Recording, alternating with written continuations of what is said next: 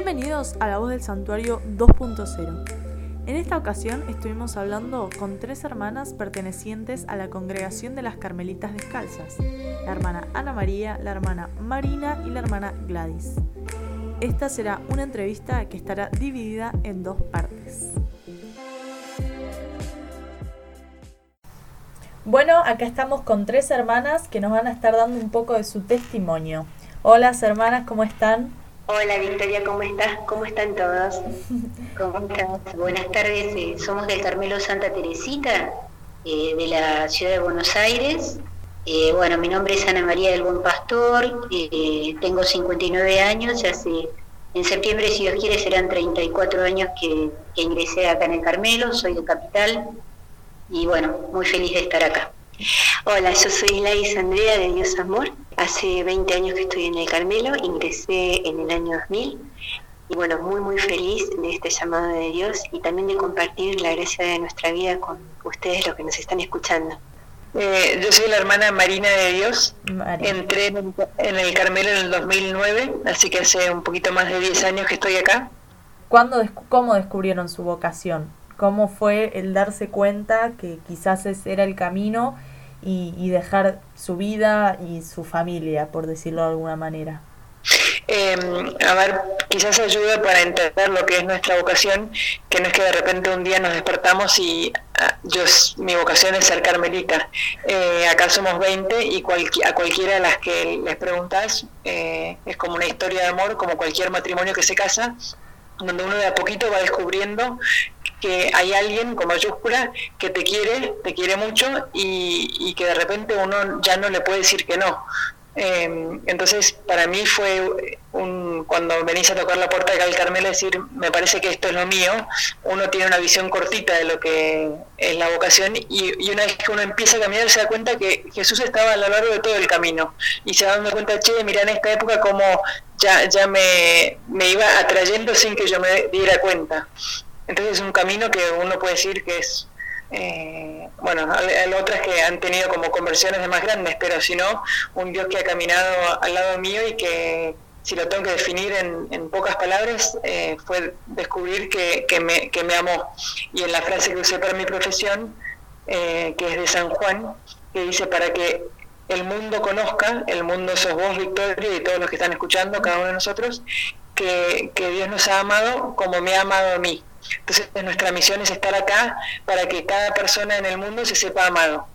Eh, no sé si, contesta ahí muy bien. Sí, la, sí, sí, la verdad que sí. ¿Y cómo fue quizás plantearlo a la familia y decir, siento que esto es, eh, o esto es lo que Dios quiere para mí y esto es lo que voy a hacer? ¿Cómo, cómo fue y cómo hasta se lo tomó la familia más cercana?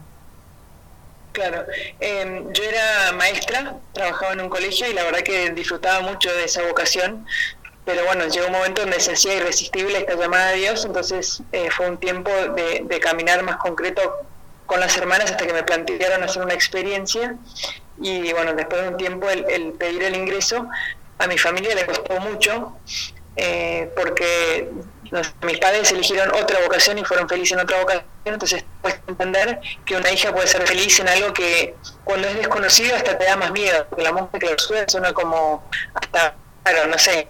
Em, y a, través de que va pasando el tiempo se dieron cuenta de que yo era feliz acá y vienen a visitarte. Uno, yo estaba en una parroquia, estaba en un grupo misionero, tenía amistades que compartíamos la fe y sin embargo también les costaba mi entrada al Carmelo porque pensaba que me querían. A medida que iba pasando el tiempo, se que la amistad se hacía más profunda porque cuando acá convertís de corazón a corazón. Ya no puedes perder dos minutos diciendo cómo está el, tiempo, pero después contame cómo estás. Y te cuento yo cómo estoy y ahí uno sigue compartiendo cómo Dios sigue caminando a nuestro lado. Entonces, eh, creo que así como uno lo hace al principio, más en silencio, que yo por lo menos cuando pensé que esto era lo mío, lo charlé con, un sacerdote, pero no era que le contaba a todo el mundo, quería hacer el camino interiormente. Y bueno, después cuando ya es más, más uno sí comparte, eh, y ahí el otro, uno tiene que esperar que el otro haga el proceso. Algunas familias tardan más, otras menos, eh, pero la mayoría cuando, cuando nos ven y vienen acá y se dan cuenta que estamos bien, ellos están bien también. Entonces eso es lindo. Eh, cuando me acuerdo cuando dejé el colegio en lo concreto el último día, me costó muchísimo, pero como, no sé, yo tengo una hermana que se casó con su marido y se tuvieron que ir a vivir muy lejos eh, y les costaba dejar a la familia cercana, les costaba dejar su profesión acá, pero era por una grande de su marido, entonces se iban felices más allá. Bueno, acá lo mismo, no es que entré porque no era feliz con todo demás. Amaba todo lo que hacía, pero lo que se me prometía acá era mucho más grande, entonces me animaba a dar ese paso para empezar a cambiar mi idea en este podcast es conocer un poco de su vida porque es verdad que para los que estamos del lado de afuera es una curiosidad muy grande que solemos tener acerca de, bueno, cómo es su vida, cómo se organizan eh, dentro de, de la cotidianidad, digamos. Bueno, nosotros somos una comunidad que en este momento somos 20, las comunidades teresianas eh, del Carmelo Descalzo tienen un número limitado de hermanas, no pueden llegar a ser 21, 23, porque el deseo de Santa Teresa era que fuéramos una pequeña familia, ¿no? La familia de, de las hermanas que seguimos a Jesús, que estamos con Él, y nuestra vida es muy sencilla. Tenemos una autoridad que es la priora, a la cual elegimos cada tres años, y tiene el servicio en la comunidad de animar eh, el andar comunitario de acuerdo a lo que es el espíritu de nuestro carisma, lo que la Iglesia espera de nosotros y bueno, ir creando cada vez más una comunidad fraterna eh, de oración, de trabajo, eh, donde bueno, en esta vida de familia compartimos experiencias, alegrías, momentos dolorosos que cada, cada hermana pueda atravesar eh, con su familia, con distintas situaciones, eh, siempre en una comunicación cada vez más, más profunda en el diálogo y en el servicio fraterno. ¿no? Muy fuerte el sentirnos comunidad, hermanas entre nosotras, y bueno, ofreciendo la vida y este camino, orando por el mundo, por la iglesia, por todos. Bien, quizás es un poco más atrevida esta pregunta, pero ¿por qué eligieron ser de clausura? Bueno, mira, eh, es un proceso largo, ¿no? Es una historia de amor, porque la oración para nosotros también es una historia de amistad con el Señor y es un, proyecto que, que, el Señor tiene sobre cada corazón, Él nos conoce a todos y bueno, toda vocación es, eh, es un llamado primero, ¿no?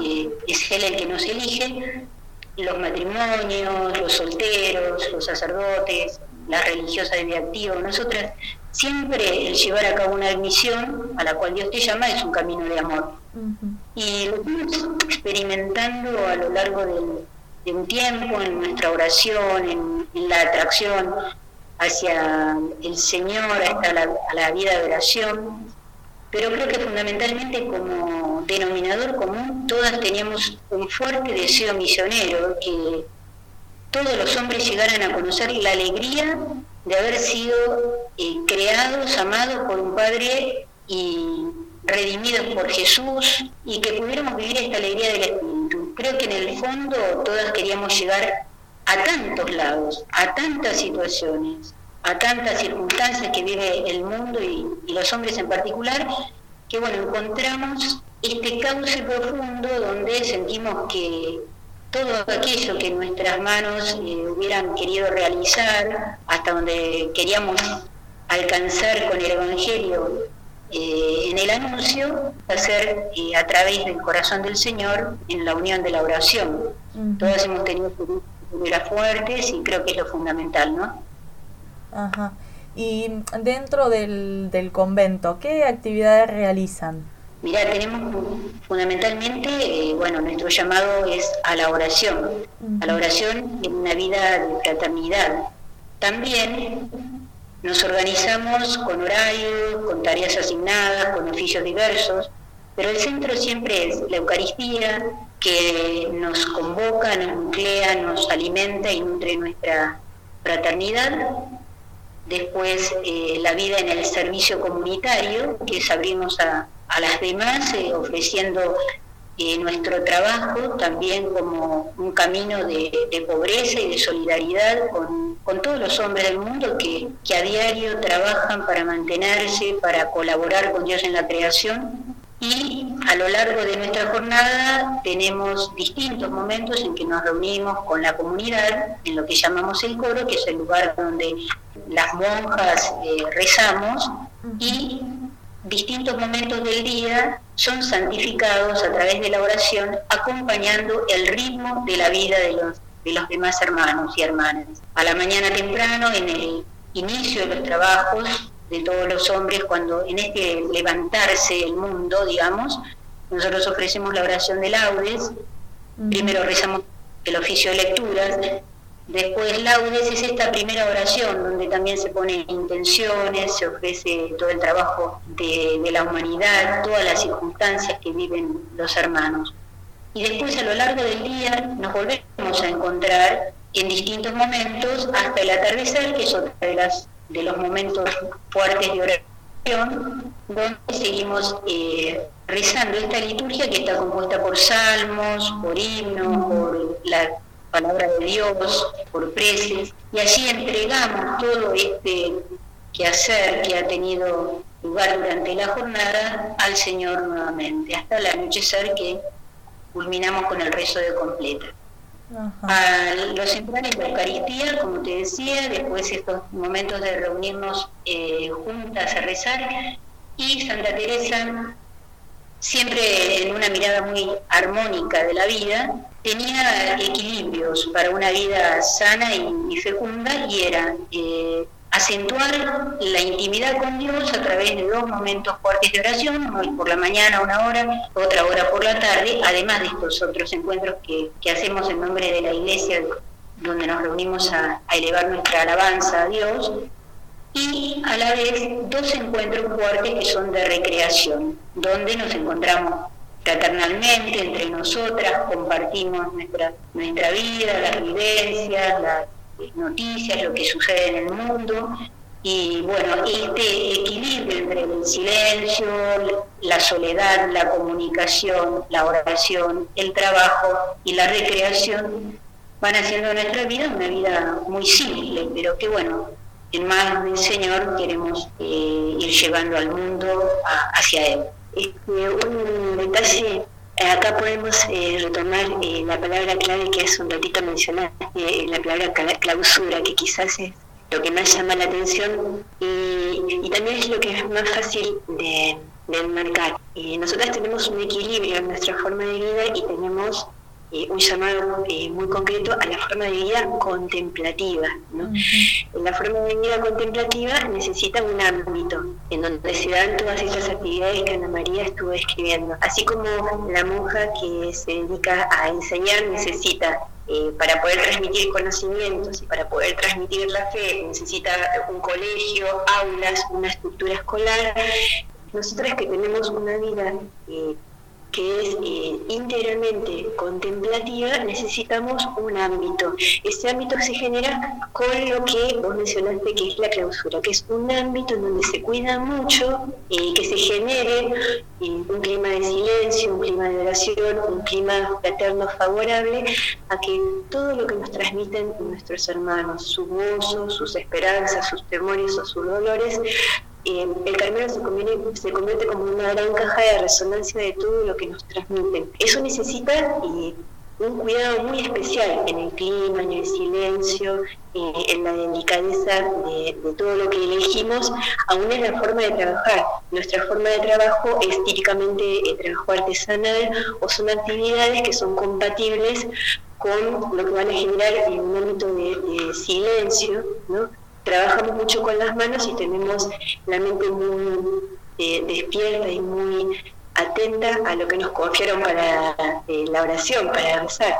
Entonces, en clausura, más que ver el límite de la clausura que se delimita, puede ser por reglas o de otra, de otra manera, que es como la imagen que todo el mundo tiene de la clausura, más que nada hay que traducirlo como el ámbito de, seguimiento que nosotros con mucha responsabilidad tenemos que cuidarnos para que podamos estar al servicio de toda la humanidad y de la iglesia a través de la entrega que exige la oración, ¿no? Y estar mucho tiempo también saliendo de nosotras mismas para que nuestro corazón reciba todo lo que nos confían y especialmente en momentos fuertes, ¿no? Eh, situaciones fuertes, situaciones dolorosas, cuanto más la que estamos atravesando, en la que muchas personas que no saben, no quieren, eh, intentan rezar o no pueden, eh, o perdieron la fe, también están en nuestro corazón y somos las que las ayudamos a hacer puente hacia Dios. ¿no? Eh, entonces la clausura, más que lo que se ve como límite, es el espacio que se abre.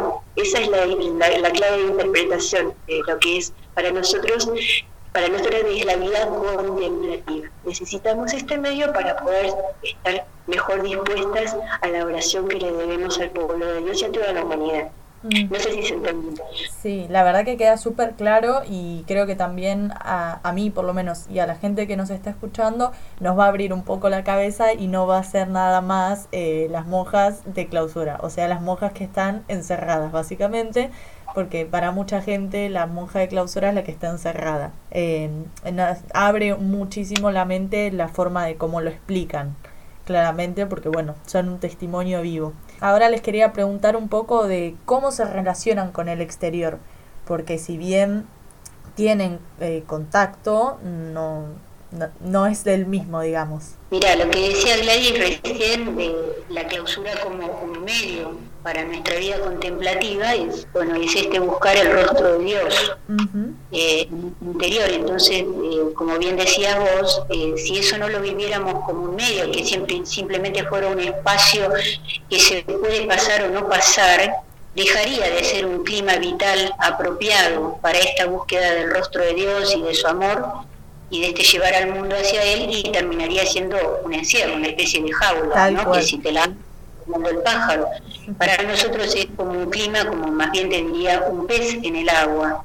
Está feliz cuando está en el agua porque encuentra lo adecuado para su vida.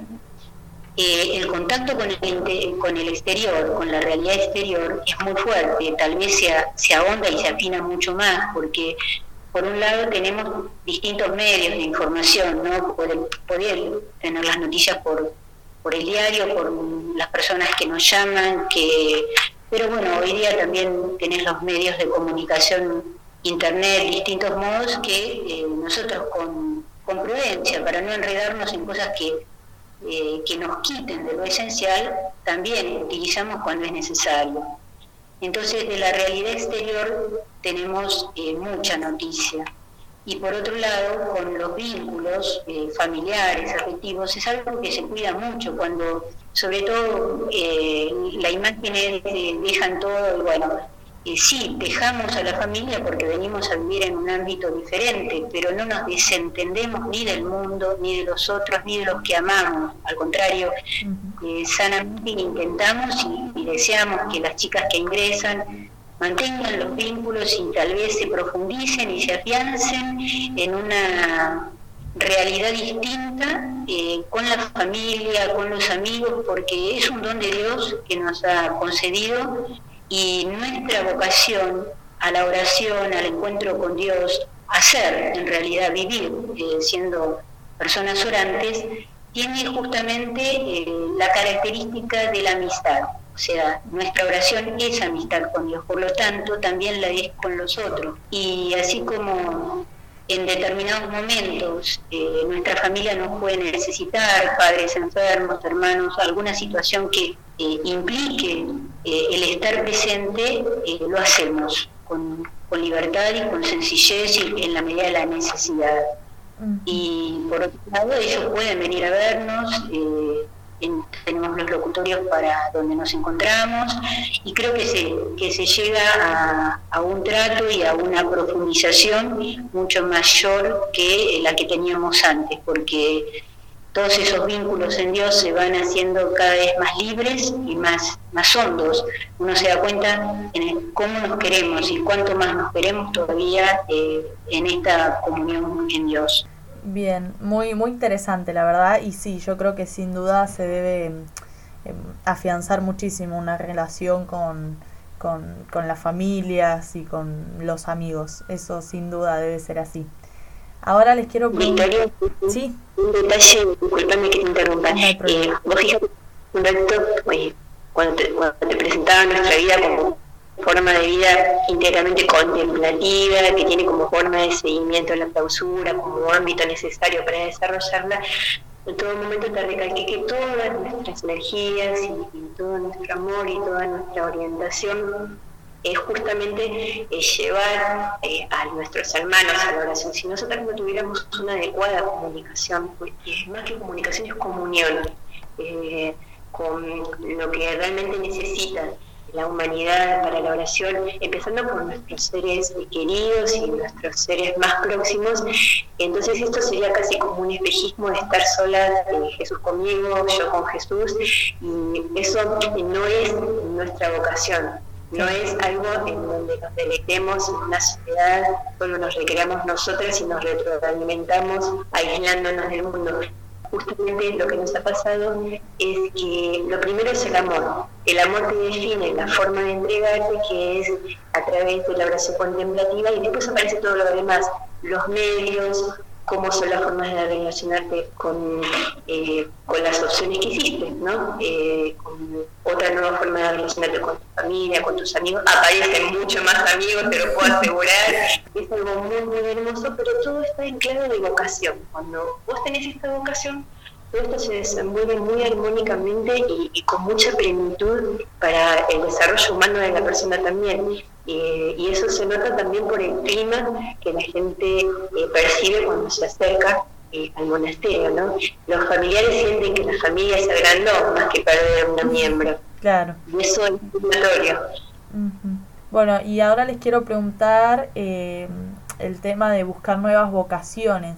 Eh, si bien primero, lo primero es un llamado de Dios, un sentir, muchas veces las, en este caso las mujeres necesitan un empujoncito y les quería preguntar qué herramientas usan o más bien cómo ven a las jóvenes para comprometerse hoy en día a una vida que es eh, tan distinta a la que probablemente lleven las jóvenes de hoy en día. Bueno, mira, nosotros la experiencia que tenemos es que eh, siguen acercándose chicas con esta inquietud, porque Dios sigue llamando.